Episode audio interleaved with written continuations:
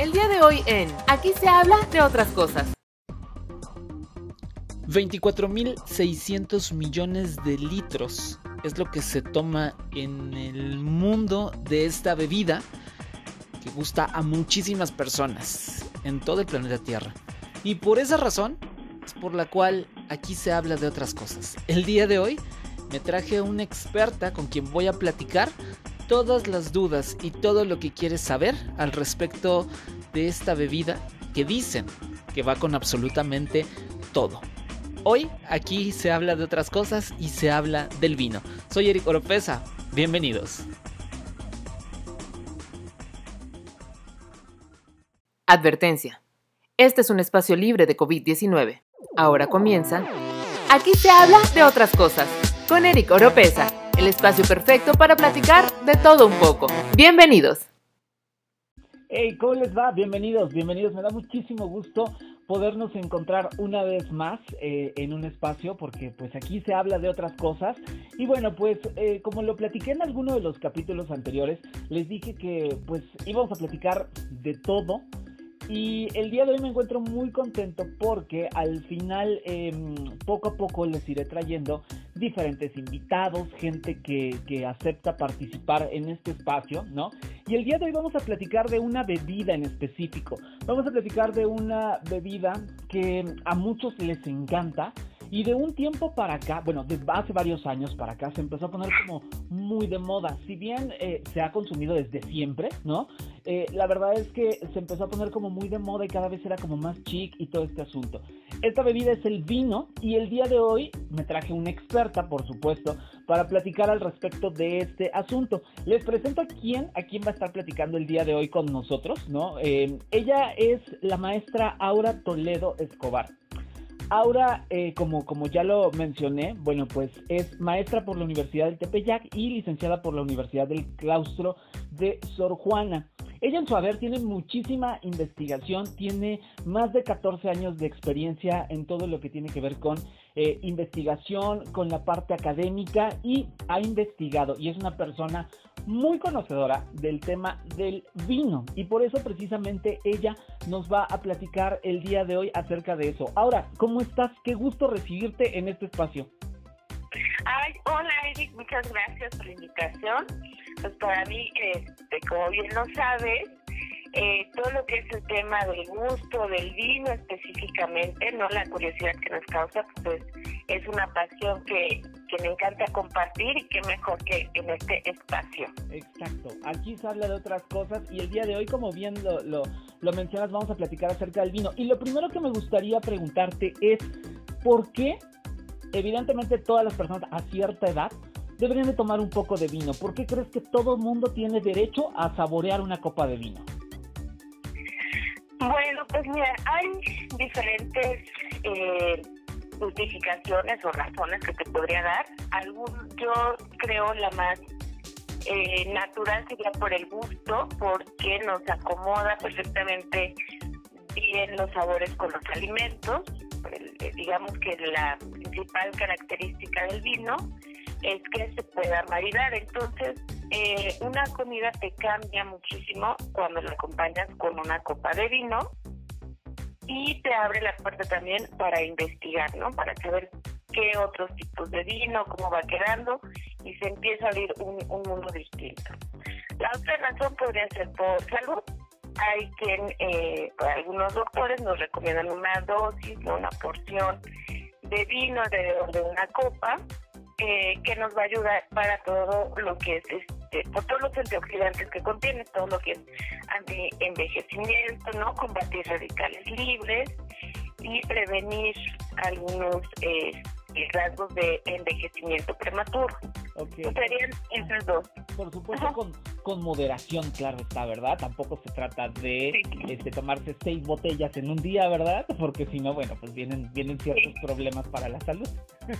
Exactamente, sí, no, es, no se trata de juntar todo lo que no me toma en la semana, ¿no? Y el fin de semana me, me junto todo, todas las copas. No, no, no. Oye, ahora, cuéntame otra cosa. Eh, decías, hablabas acerca del maridaje. Y, para los que están en cero completamente, ¿qué les podrías decir de una guía muy, muy básica, una guía muy sencillita de qué pedir con qué. ¿Cuándo, cuándo en general vino blanco? ¿Cuándo en general vino tinto? Y creo que también eh, he visto también, y tú, tú me corregirás, he visto también vino rosa. ¿Cuándo uno, cuándo otro en términos muy generales ahora? Claro, mira, la regla yo creo que esta es eh, muy fácil de aprender, que es la de, que es por color, ¿no? Vinos blancos con carnes blancas y vinos tintos con carnes rojas.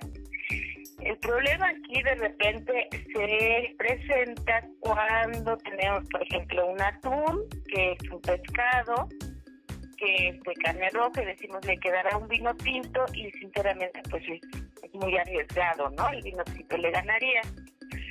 Eh, yo te sugiero que siempre, eh, y el aquí es este, los vinos, digamos, eh, entendamos que los vinos se dividen entre Nuevo Mundo, que es todo lo que es América, Estados Unidos, Australia, y los del Viejo Mundo.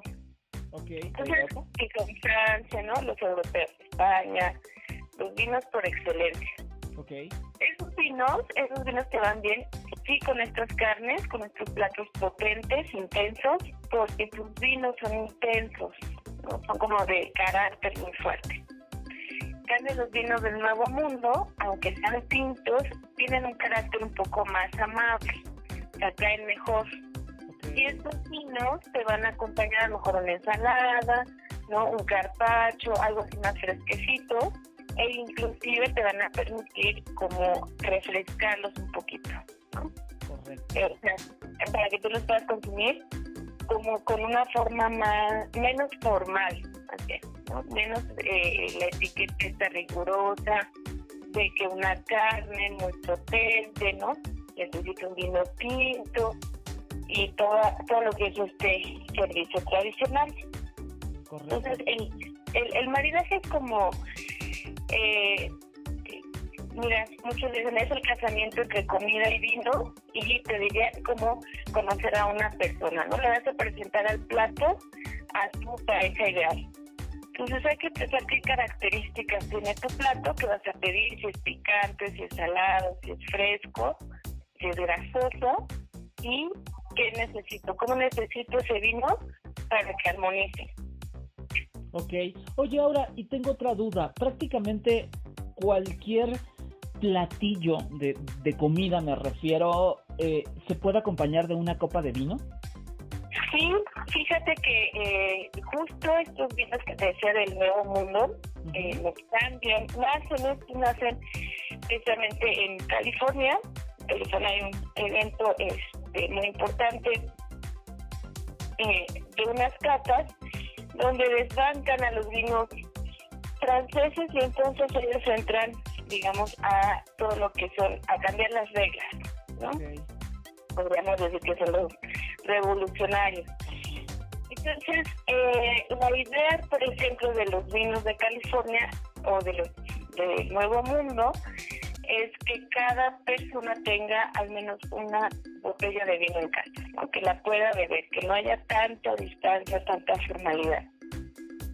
Y eso abre la puerta a que hayan distintos tipos de vino. No sé, por ejemplo, se han probado eh, vinos tintos que son un poquito más dulces, con menos madera, ¿no? que te pueden enfriar inclusive, y que contrastan mucho con los vinos franceses que son más secos, con mucha madera, eh, con una gradación alcohólica alta.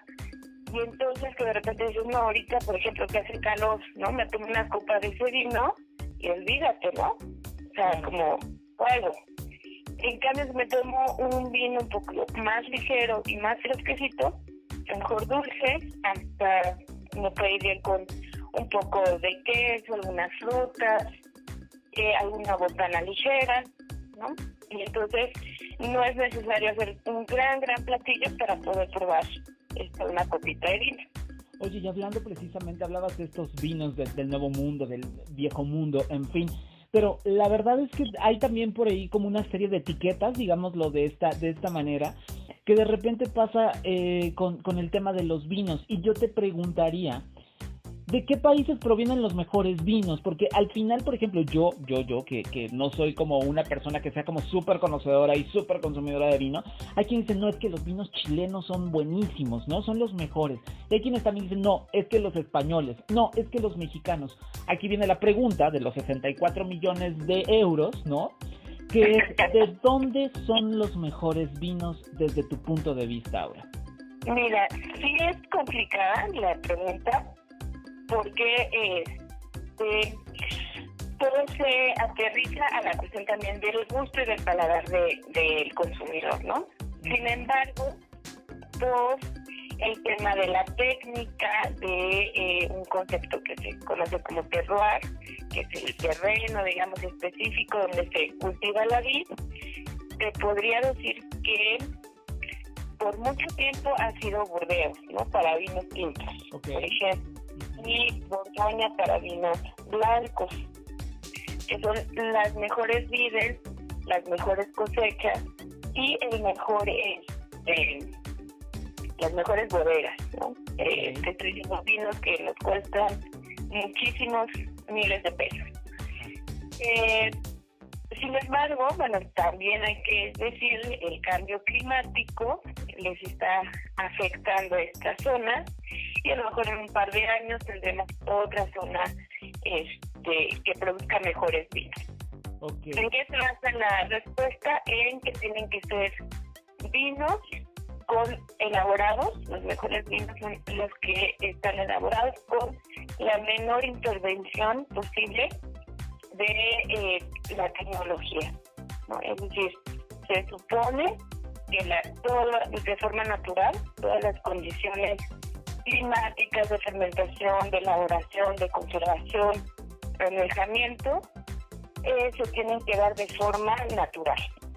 Correcto, o sea, entre más naturales, ¿no? Entre menos, entre menos intervenga máquinas y todo ese tipo de cosas para producción, mejor calidad tendrá ese vino que yo esté saboreando, ¿correcto? Exactamente, Oye, ahora, a ver, vamos a, vamos a, platicar como de, de, un tema. Vamos a suponer que una persona que no es conocedora de vinos, ¿no? Eh, como yo, por ejemplo, ¿no? que no sabe realmente mucho, ¿no? más que sabe que proviene de la uva y que hay este tinto y blanco, ¿no? Llega a un restaurante, ¿no? Al final, ok, ya entendí, ¿no? Este, que de acuerdo al color es como yo voy a decidir, ¿no? Carnes rojas, vinos rojos en términos generales, carnes blancas, vino blanco. Ok. Llego y de repente abrimos esta, esta carta de vinos, ¿no? Y de repente vengo con alguien que quiero apantallar, obviamente, ¿no? Y, y pues eh, vamos a suponer que yo no tengo una amiga como tú. En este caso, pues yo evidentemente te buscaría y te diría, oye, ahora fíjate que pasa esto. Sin embargo, en el caso de alguien que no conoce, ¿no? Y de repente quiere como, pues no tal vez, no como apantallar demasiado, ¿no? Con un vino así carísimo y demás, porque eh, también otra cosa importante es que no el más caro es el mejor siempre y eso pasa en todas las categorías, eh, tanto en, en vinos, en ropa, en fin, en absolutamente todo. Pero a lo que voy es, si quiere quedar bien con un vino como estándar, por llamarlo de alguna manera, que posiblemente acompañe bien, vamos a suponer que vamos a comer carnes, ¿no? Eh, vamos a comer carnes rojas en términos generales, ¿no? ¿En qué se tendría que fijar para hacer una buena elección? ¿Algún, algún tipo de vino estándar? Porque sé que también hay, nos meteríamos como a otro tema completamente, eh, bueno, que tiene que ver con lo mismo, pero muchísimo más extenso. Pero eh, sé que existen como diferentes tipos de uvas, en fin. Pero ¿qué podría pedir una persona que diga, ah, un vino fulano de tal? Y que seguramente va a funcionar como bastante bien y que va a quedar como una persona que conoce de una forma estándar. ¿Qué tendría que fijarse viendo toda esa carta de vinos impresionante que tienen muchísimos restaurantes ahora? Sí, aquí eh, eh, un tip, se puede decir, eh, digamos, de forma rápida para que la gente no se espante cuando una carta de vino, sobre todo hay lugares que tienen una extensa carta de vino y de repente uno dice, bueno, no sé ni qué, qué pedir, ¿no? A veces eh, yo les pongo ejemplos a los alumnos, ¿no? A veces eh, el más vendido es el más caro y pasa como hablando de marcas, eh, les pongo el similar, ¿no? El Bacardi en los antros es el más caro, aunque no es el mejor. Exacto. Pero es muy vendido, ¿no?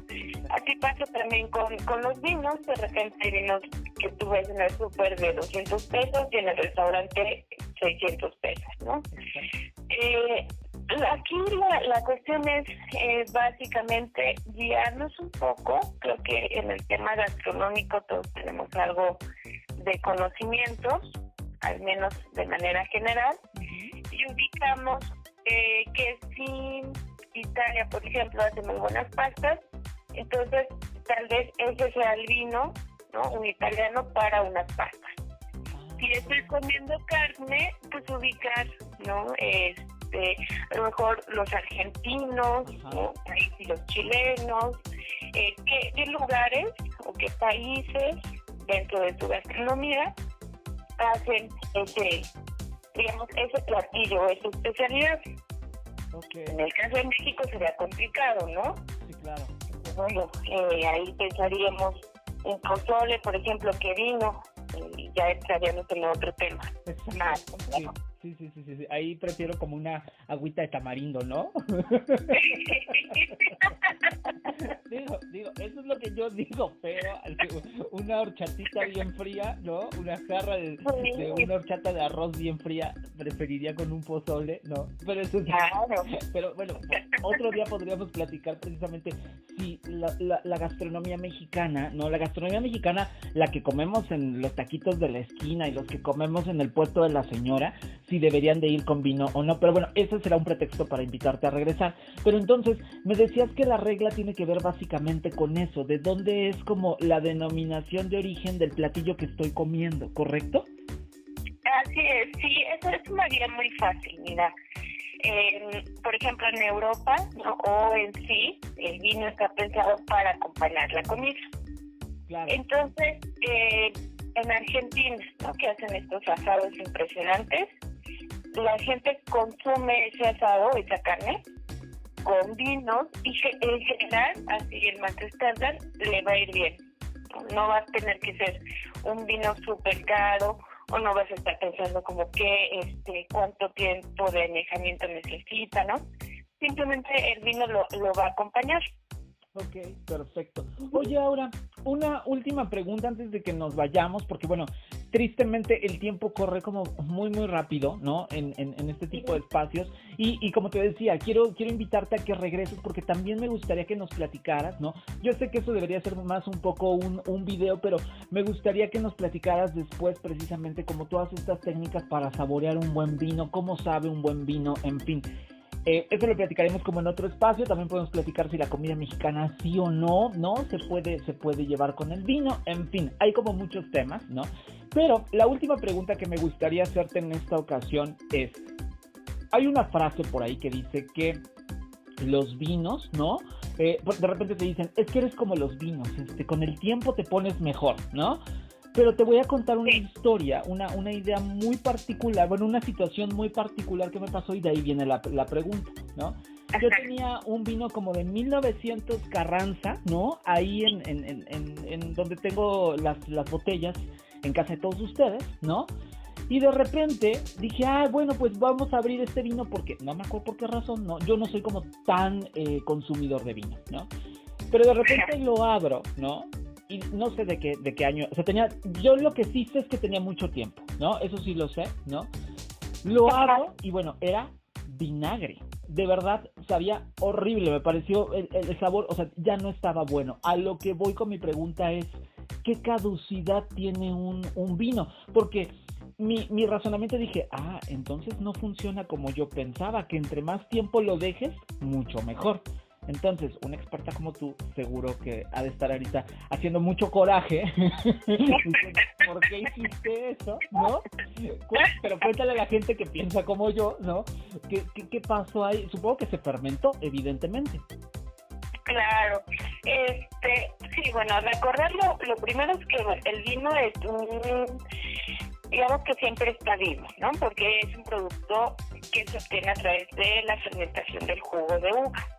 Entonces, okay. cuando hay una fermentación, quiere decir que hay levaduras y que estas eh, al momento de, tener contacto con el oxígeno, pues continúan en su proceso. Y si hay azúcar en ese jugo, continúan con el proceso de fermentación hasta que se convierte el azúcar y se hace vinagre. Exacto. Eh, ¿Qué es lo que pasa? Claro, no todos los vinos se pueden guardar, porque es importante la edad, ¿no? La edad y qué tanto, qué tanta madera tuvo ese vino. Cuando son vinos jóvenes, que tienen, no sé, supongamos que vemos en el súper una oferta de un vino de X marcas, dice 2018, okay. y está el 3x2, ¿no? Digo, ay, pues voy a comprar unas 10 casas para cuando me case. Ok, ajá. ¿No? Y todavía ni siquiera tengo con quién, pero pues de una vez, Entonces, aquí qué pasa? Exacto, no tengo ni la fecha, no tengo nada. Ese vino no me va a durar más allá de dos años, porque no tuvo barrica. Okay. La entrada de un vino nos indica si tuvo paso o no por barrica. ¿Qué quiere decir? Eh, la vida de la vid es de un año, entonces no podemos tener vinos de la fecha actual que tenemos, sino un año atrás. Ok. Si yo veo ahorita un vino 2020, pues es sospechoso porque apenas empieza la vendimia, justo, ¿no? Ustedes van a ver por ahí distintos este, festivales, invitaciones. Correcto, o sea, es por lo menos un año atrás al que estamos viviendo, ¿no? Ahorita, por ejemplo, estamos en 2020, los vinos más jóvenes que podemos encontrarnos son 2019, ¿no? Exactamente, okay. 19, 18. Y este, en general, un vino, eh, si tiene el proceso de elaboración, dura otro año aproximadamente, y de ahí depende del envejecimiento. Hay quien pasa, envejecimiento es el paso por barricas, seis meses, eh, 18 meses, 36, dependiendo la bodega, el estilo, la uva y la edad, ¿no? Ok. Entonces, si pasó unos seis meses por barrica, a lo mejor voy a tener la, eh, la fortuna en condiciones perfectamente bien de guarda que llegue hasta unos cinco años más allá de la fecha que salió a la, a la digamos, a la venta, ¿no? Ok, ok. Entonces, en 2017 le sumaría cinco años. Si tuvo 36 años, en condiciones perfectas puede durar, eh, estoy diciendo, condiciones perfectas son las condiciones de guarda de cava, ideales, así sin luz, sin movimiento, eh, con una temperatura constante de 20 grados este, y con la supervisión de sommelier, ¿no? Ok, ajá. Que puede llegar hasta 15 años, por ejemplo. Okay. Que es un vino extraordinario. Correcto. Pero en general los que nos llegan al mercado, pues estamos hablando de dos o tres años y, y ya, ¿no? Máximo. Pero lo ideal para tomarme, porque también, también muchas veces pasa eso, que tú te quieres ver súper bien, tú no sabes nada de vinos y quieres regalar una botella, ¿no? Y resulta ser que, pues en el súper, por decir, o en una vinatería, pues evidentemente sacan de promoción como algunos porque ya van a empezar a caducar. Y entonces, si lo regalas justo cuando ya va a ser ese momento y después de eso alguien que lo recibe lo guarda, pues puede ser bastante posible que ya le sepa vinagre cuando se lo vaya a tomar. Entonces, a lo que voy es más o menos cuánto tiempo promedio yo debería de dejar pasar independientemente del tiempo para que me sepa bueno. Si yo lo tomo como unos seis meses después, es como bastante probable que me sepa eh, correctamente ahora. Sí, cuando son compras, sí. Este, eh, y reitero un poco esto de la, de la añada, ¿no? Okay. Si nosotros compramos en el súper, ¿no? De repente están los, los vinos expuestos a la luz directa, cercanos al refri de las cervezas, tal vez, o de los jamones. Eh, todo esto altera la composición química del vino y acelera el proceso de fermentación. Cuando uno regala, a veces es difícil regalar el vino para que lo abran, a menos que sea como un super cuate, ¿no? Que tú llegues con tus mismo me digas, ábrelo en este momento porque hay una, exactamente, ¿no? Una regla de etiqueta es como, recibo el vino, pero yo te voy a ofrecer los que ya tengo listos para beber, ¿no? okay. generalmente siempre se guarda el vino que, que regalan y ahí, bueno, pues sí tendría que, que tener un poco de conocimiento la persona para que vea la fecha, entonces si es un vino de mesa, pues sabe que en la siguiente oportunidad se tiene que abrir. Eh, si no, una forma que poder decirle, oye, que lo recomiendo para unas pizzas, para unas pastas, ¿no? Para unas empanadas argentinas, de tal forma que le das así como el, el aviso de que no es un vino de guarda. De que debe ser pronto. Exactamente. Los vinos de boda generalmente son más caros. Estamos hablando que pueden ser de tres mil, cuatro mil o hasta más pesos, ¿no? 60 mil pesos, por ejemplo. Ajá. Ok. Entonces, pues también el precio nos guía un poquito. Correcto. Ok, ahora. Bueno, pues esto definitivamente es un, es un mundo, ¿no? Es un mundo. Y ya platicaremos porque aparte también me parece súper interesante el tema de la etiqueta en los vinos. Eh, creo que eso se me hace como súper interesante. Otro día te prometo que te traigo de regreso, ¿no? Este, para que platiquemos como de un chorro de cosas al respecto. Por lo pronto, te agradezco muchísimo, Aura. ¿Algo más que quieras agregar? Pues nada, que, que hagan sus maridajes. Siempre les recomiendo que, que prueben y que después nos, nos platiquen o te platiquen para ver cómo, cómo les funciona. Por supuesto, y, y, y después, eh, evidentemente, que nos cuenten si les, si les interesa que platiquemos como alguna otra cosa con Aura. Aura está lista y dispuesta para eh, que podamos platicar todas y cada una de sus dudas. Aura, muchísimas gracias. No me despido completamente porque de verdad te vamos a traer de regreso para que sigamos platicando porque aquí se habla de otras cosas. Muchísimas gracias. Gracias a ti, amigo. Listo, pues ya está. Eh, yo me despido, gracias por haberme acompañado. Les recuerdo que aquí se habla de otras cosas. Eh, soy Eric Oropesa, me encuentran en Twitter como Eric Solo con C, ahí es como me pueden encontrar y con gusto, con gusto podemos estar en contacto. Los espero en un capítulo más.